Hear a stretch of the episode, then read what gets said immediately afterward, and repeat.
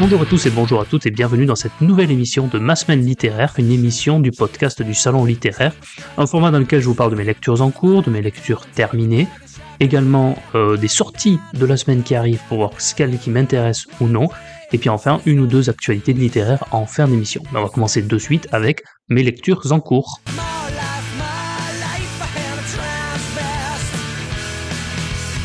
Et je me suis lancé dans beaucoup de lectures en cours, c'est un peu n'importe quoi là. Euh, D'habitude, j'arrive un peu à me limiter, à me restreindre. Là, pas du tout. Là, j'ai fait n'importe quoi. Donc, euh, j'ai beaucoup euh, d'ouvrages. Je vais euh, rapidement les, les énumérer, pas forcément rentrer dans les détails. Je rentrerai davantage dans les détails lorsque je les aurai terminés, lorsque je vous ferai un petit récapitulatif et une critique personnalisée de chacun de ces ouvrages. En histoire, je lis la biographie du Grand Condé de Xavier Le Person. Vous savez, le Grand Condé, cet homme de la famille royale française qui pourtant avait été frondeur contre Louis XIV et qui avait des relations ténébreuses avec euh, Mazarin notamment. Voilà, c'est euh, cette biographie qui pour l'instant est très intéressante. Elle est aux éditions Fayard en ouvrage historique. Je lis également, j'ai réussi à le récupérer, ça y est. enfin, vous vous souvenez, je vous avais dit que je l'avais oublié chez mes beaux-parents, j'ai récupéré, j'ai réussi à le remettre la main dessus, Louis XI d'un meuble du corail. Donc je continue, Louis XI a pris le pouvoir, ça y est, il est devenu roi, son père étant décédé, son père Charles VII, et donc c'est les débuts un peu compliqués de Louis XI qui essaye de récupérer le pouvoir sur son royaume, de réunifier le pays. Enfin pour l'instant c'est très intéressant, j'aime beaucoup, et c'est vraiment euh, dans la lignée de ce que j'aime beaucoup dans l'écriture d'Amable Savant du Corail, il va à l'essentiel, a l'impression de lire quelque chose d'efficace, d'utile, et il n'y a pas euh, 50 000 parenthèses et euh, tergiversations, c'est très intéressant. Pour l'instant, une biographie que j'aime beaucoup. Et après, je lis quelques romans, euh, trois romans précisément, donc c'est là que c'est un peu n'importe quoi. Le premier roman, c'est Les Armes de la Lumière de Ken Follett, qui se passe à la fin du XVIIIe siècle, avec comme d'habitude dans ses fresques historiques de Ken Follett, plusieurs personnages qu'on suit. On suit euh, des aristocrates, euh, des bourgeois, des paysans, des nouveaux ouvriers dans l'Angleterre de la fin du XVIIIe siècle, avec la Révolution en France, la guerre contre la France, donc un contexte historique pesant et un contexte de mutation économique, sociale, donc très intéressant, avec pour l'instant je trouve le défaut chez Ken Follett de ne pas beaucoup euh, développer ses personnages, il y en a beaucoup, ce qui fait que parfois on se perd un peu entre eux, et euh, de manière parfois également, certains personnages sont un peu dans la caricature de euh, le riche, l'aristocrate, le bourgeois vont être moralement détestables, alors que les ouvriers, les paysans vont être moralement exemplaires, et il va forcément y avoir une dichotomie très caricaturale euh, dans ces différentes fresques historiques. C'est pour ça que j'ai toujours préféré chez Ken Follett ces romans plus courts, soit pendant la guerre, soit des polars également euh, euh, de science-fiction, soit ces polars scientifiques ou historiques ou policiers. Enfin bref, il a fait également d'autres ouvrages plus courts que je préfère en tout cas. À chaque fois que j'ai lu des, fresques historiques, je- j'aimais bien. L'histoire est bien ficelée, c'est intéressant, on la suit assez facilement quand même, mais sans plus. Voilà.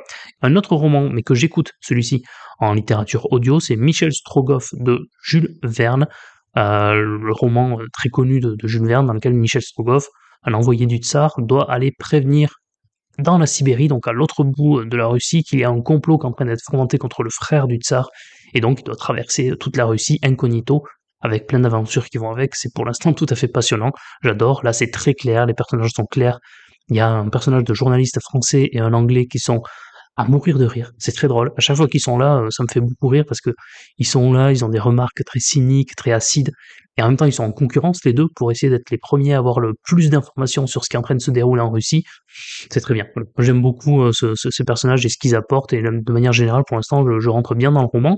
Et puis le troisième roman que je lis, je vous en avais parlé la dernière fois, c'est L'ambition d'Amélie de Bourbon-Parme aux éditions Gallimard sur la vie euh, d'Alessandro Farnese en pleine renaissance italienne. On y rencontre Borgia, euh, Lorenzo de Medici, euh, Sforza, euh, Della Rovere, bref, on, on rencontre vraiment tous les personnages importants de cette époque. Et là, on est au moment où euh, Borgia, ou Borgia si on le dit à l'espagnol, est devenu pape et Alessandro Farnese va être très probablement lui nommé cardinal. Enfin bref, cette ascension incroyable après s'être échappé du château Saint-Ange dans lequel il était euh, prisonnier par l'ancien pape, il a réussi à s'en échapper, avoir passé du temps à Florence auprès de Laurent de Médicis, et là il revient à Rome, et cette fois-ci protégé par Laurent Médicis et également indirectement par Borgia, qui est euh, devenu entre-temps également euh, l'amant de la sœur de Farnese. Je sais pas si vous avez réussi à suivre tout, mais c'est passionnant, c'est très bien écrit, c'est très fluide. Et euh, ben voilà, pour l'instant, c'est une des lectures que j'aime beaucoup, que j'ai en ce moment. Ben voilà, pour mes lectures en cours, ça fait beaucoup, comme je vous l'avais dit. Euh, pas moins de pas, pas, moins de cinq ouvrages que je lis, euh, trois romans et deux ouvrages historiques, et j'ai terminé un livre cette semaine. Donc on va passer donc à la lecture terminée de la semaine.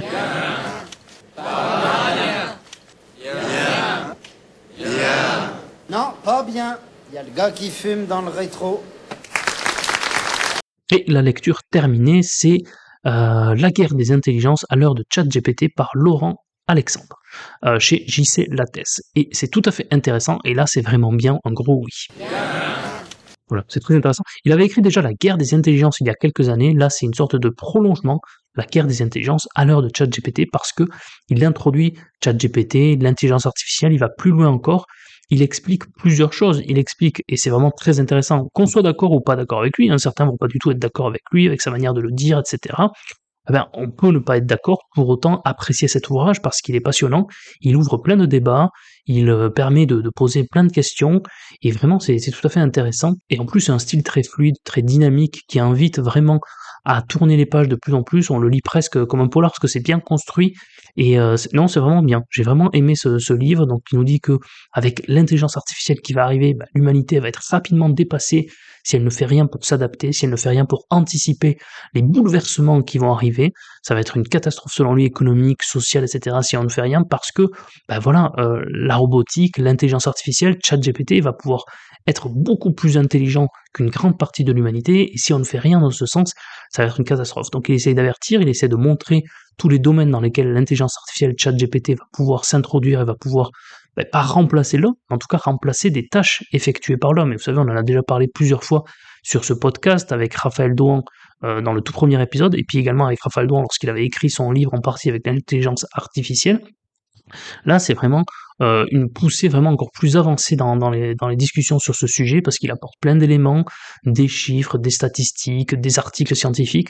C'est vraiment très intéressant. Et selon lui, il y a un grand tabou qui est le tabou de l'intelligence. C'est-à-dire qu'on parle souvent des inégalités économiques, inégalités sociales, inégalités culturelles, mais jamais, selon lui, des inégalités intellectuelles. Et pour lui, c'est l'inégalité la plus injuste et la plus importante parce qu'il rappelle que 66% euh, des différences de résultats et des inégalités sont dues, selon lui, à la génétique à la différence d'intelligence entre individus. Et donc pour cela, ben, il faut y compenser et travailler sur l'intelligence des, intelligences les plus faibles pour pouvoir compenser ces inégalités, sinon il y a une grande partie de la population qui va être complètement dépassée et bouleversée par l'intelligence artificielle, par euh, ChatGPT. Et selon lui, ben, l'intelligence artificielle et les progrès de la science peuvent permettre soit en amont, soit en aval, bah, d'améliorer l'intelligence de certains individus. Voilà, c'est la thèse de cet ouvrage, il l'étaye, il l'argumente, mais il ouvre au débat également.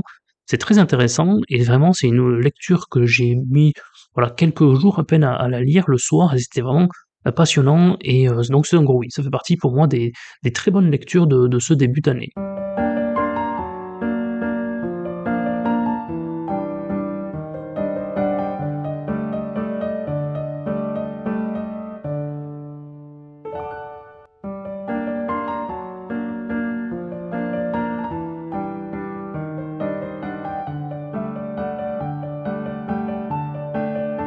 Ben voilà, on va passer maintenant euh, qu'on a terminé les lectures en cours, les lectures terminées, on va pouvoir maintenant parler des sorties littéraires de la semaine.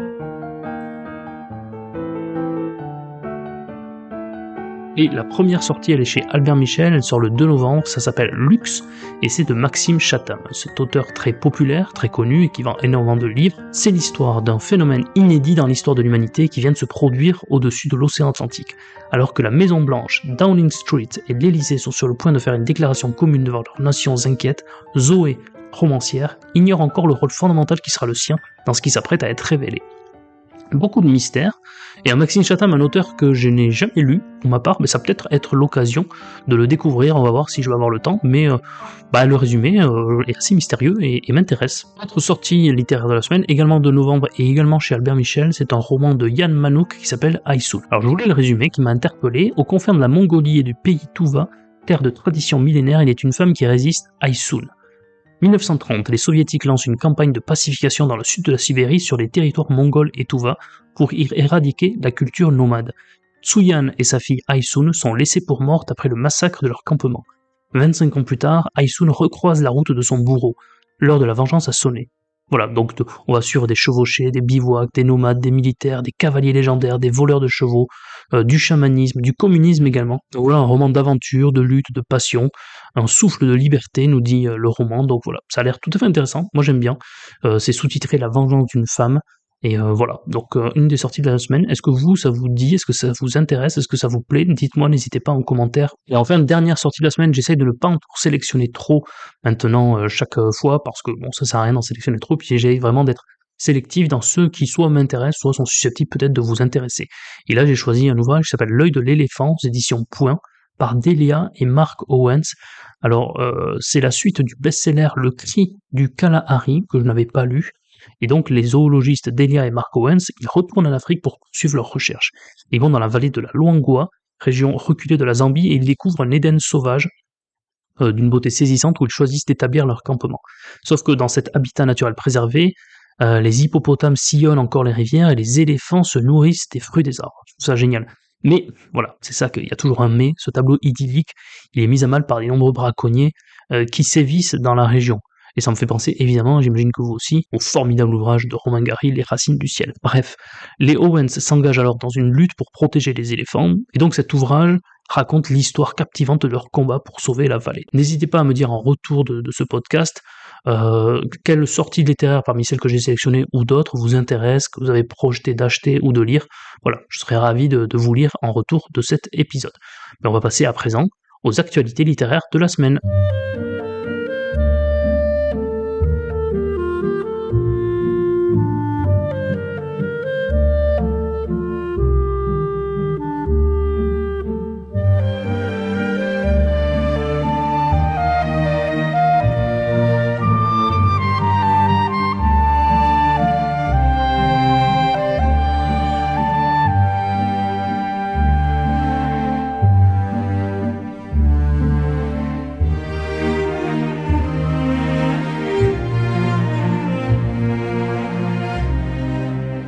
Vous avais déjà parlé il y a quelques semaines du concours, mais on n'avait pas parlé du prix Renaudot, qui est un autre prix littéraire français bien célèbre et qui ensuite est le chouchou des librairies parce qu'avec son bandeau il permet de vendre pas mal de livres et notamment aux périodes de Noël. Donc on a à la fois le prix Renaudot du roman et de l'essai, je vais vous annoncer les 5 sélectionnés pour obtenir le prix dans chacune des deux catégories. Donc côté roman, les 5 sélectionnés sont euh, Le Sorge Chalandon, L'Enragé de chez Grasset, euh, Panorama de Lilia Assaïn chez Gallimard, Humus euh, de Gaspard Koenig chez L'Observatoire, euh, Jules et Joe de Alexis Salatko chez De Noël Éditions et Anne Scott pour Les Insolents chez Calman Lévy. Et enfin, donc pour le prix Renaudot de l'essai, on a De Gaulle, Une vie, L'homme de personne, 1890-1944 chez Grasset par Jean-Luc Paré. On a également euh, Le sceptre et la plume chez Perrin par Bruno de Cessois. On a L'art et son miroir chez Zulma par Hubert Haddad. Et enfin, tous immortels chez Bûcher-Chastel par Paul Pavlovitch. Et voilà donc pour euh, l'actualité littéraire de la semaine. Et donc on conclut ainsi euh, ce nouvel épisode de ma semaine littéraire, ce nouvel épisode du podcast du salon littéraire. Alors vous allez voir que j'ai essayé de reconfigurer, de réorganiser tout le podcast parce qu'il partait un peu dans tous les sens. Donc euh, je les ai tous organisés par épisode depuis le tout début. Donc là on est à peu près dans l'épisode 34 je crois, si j'ai bien recompté depuis le début de tout ce que j'ai réorganisé. Et donc on va retrouver dans cette année, dans cette nouvelle année, trois formats principaux donc ma euh, semaine littéraire, évidemment, le salon littéraire classique dans lequel par thématique avec un invité on abordera comment la littérature aborde cette thématique, et puis en faire des entretiens littéraires dans lesquels je reçois des auteurs, des autrices pour évoquer leur dernière euh, sortie littéraire. Voilà, donc j'ai réorganisé euh, ce podcast de cette manière, et je vous parlais tout à l'heure de me faire des retours de vos lectures, de vos éventuels achats, etc. Vous pouvez le faire de deux manières, parce qu'il y a, comme je vous avais déjà annoncé, le Discord du collectif des podcasteurs d'imaginaire sur lequel vous pouvez me rejoindre. Il y a un salon de prévu dans lequel on peut échanger et commenter voilà ce dernier épisode et on peut échanger sur euh, l'épisode en cours. Il y a un Discord que j'ai créé personnellement qui s'appelle le salon littéraire sur lequel vous pouvez me retrouver et il y a plusieurs salons. Voilà, c'est un Discord sur lequel on ne parle que de littérature et qui n'est pas forcément lié à ce podcast. Voilà. Et donc sur ce Discord, il va y avoir un salon où on va échanger sur bah, les derniers achats de chacun.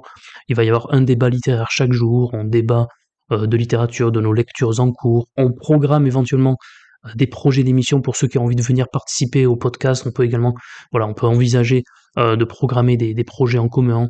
On fait des lectures communes, évidemment, il y a le Balzac, mais on peut également programmer d'autres lectures communes. Voilà, c'est un Discord sur lequel on est en train de le faire, on est déjà une bonne soixantaine, il y a une bonne ambiance, on échange voilà, quotidiennement, on débat dans la bonne humeur, dans la convivialité, dans le respect de chacun. Donc je vous invite tous et toutes, je vous mettrai les deux liens des deux Discords dans euh, le descriptif là de, de, cet épisode et je vous attends nombreuses et nombreux sur ce Discord pour venir échanger, débattre de littérature, voilà, en direct, au quotidien, euh, au-delà de l'apparence des comptes Twitter, euh, Instagram, de cette voix à travers le micro par le podcast, là on pourra échanger directement à chaque fois, et c'est vraiment passionnant. Et ceux qui viennent, ben, je pense qu'ils sont ravis de venir, parce que du coup on peut continuer de, de parler, et puis moi j'aime beaucoup comme ça pouvoir enfin parler à ceux qui euh, soit me répondent soit par juste un tweet ou qui me commentent, etc. Ça me permet de pouvoir échanger directement avec vous. Voilà. Bon, j'en ai terminé là pour cette conclusion. Euh, merci de m'avoir écouté encore une fois. J'espère que ça vous a plu. N'hésitez pas à l'aimer, à le partager sur les réseaux, à en parler autour de vous. Plus on sera nombreux, euh, mieux ce sera et plus on s'amusera. Moi je vous dis prenez soin de vous, lisez des livres, et puis à la prochaine pour un nouvel épisode du Salon littéraire. Au revoir